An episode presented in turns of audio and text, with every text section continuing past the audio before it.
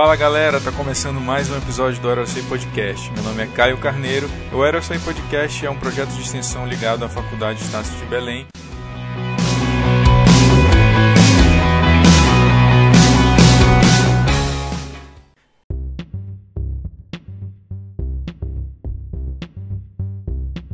No episódio de hoje, a gente vai falar sobre aviônica.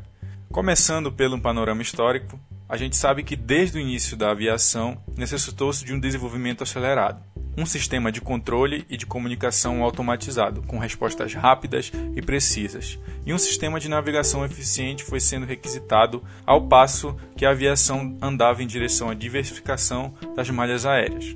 E a aviônica começa a se desenvolver ao passo que tecnologias em eletrônica, navegação, rede de telecomunicação avançam. Designa-se aviônica os dispositivos eletrônicos, incluindo a sua parte elétrica, com finalidade de uso de bordo na aeronave, como por exemplo instalações de rádio, controles de voo e sistema de instrumentos de navegação.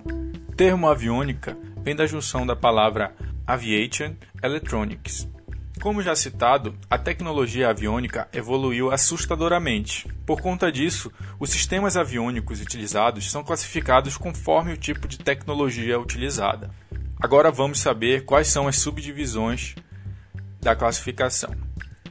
Arquitetura analógica distribuída, arquitetura digital distribuída, arquitetura digital federada e aviônica modular integrada. Agora a gente vai falar um pouco para vocês sobre cada uma dessas classificações. Arquitetura analógica distribuída.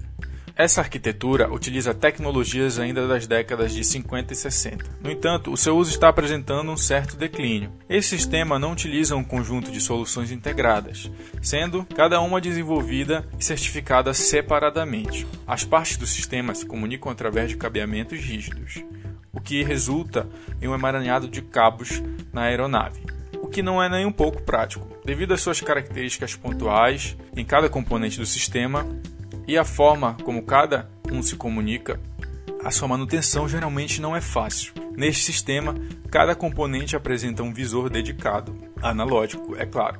O acionamento dos componentes é realizado eletromecanicamente. Também não apresentam a mesma precisão de um sistema digital. Aviônica digital distribuída. Graças à computação, este sistema surge, sendo embarcado de computadores mais leves e precisos, as unidades mais importantes do sistema possuem computadores próprios orientados por tarefas. Esta arquitetura surge em um período contemporâneo ao advento dos barramentos digitais, capazes de juntar todos os componentes do sistema, como é o caso do ARINC 429 Aeronautic Radio, o que possibilitou a integração dos componentes do sistema.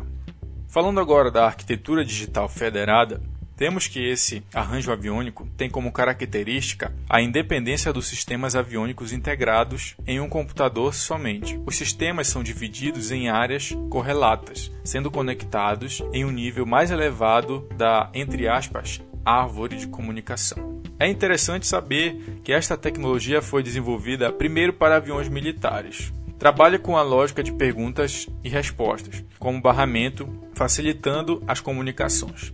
É importante notar que só os principais sistemas irão possuir computador exclusivo. Por último, mas não menos importante, aviônica modular integrada.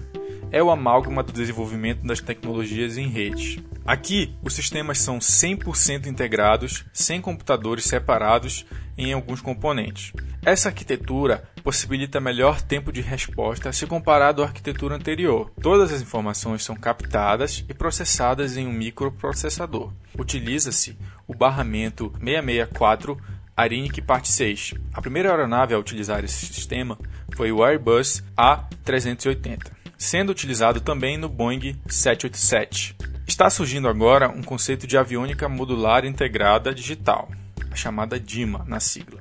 Vale notar a importância que um visor tem em um sistema aviônico. Hoje eles estão cada vez mais integrados, diferentes dos visores antigos analógicos. Agora, além de utilizar uma tela de LCD, ainda permitem que as respostas sejam mais rápidas e interativas com os sistemas de tela multitoque, A inteligência artificial embarcada está cada vez mais presente nos sistemas aviônicos, com sensores integrados à navegação, rádio de transmissão e o piloto automático estão sendo cada vez mais aprimorados e a navegação por instrumentos cada vez mais presentes nos aviões. Galera, espero que vocês tenham gostado desse episódio de hoje. Para qualquer crítica e sugestão, é só mandar uma mensagem para a gente no nosso Instagram, arroba aerodesign.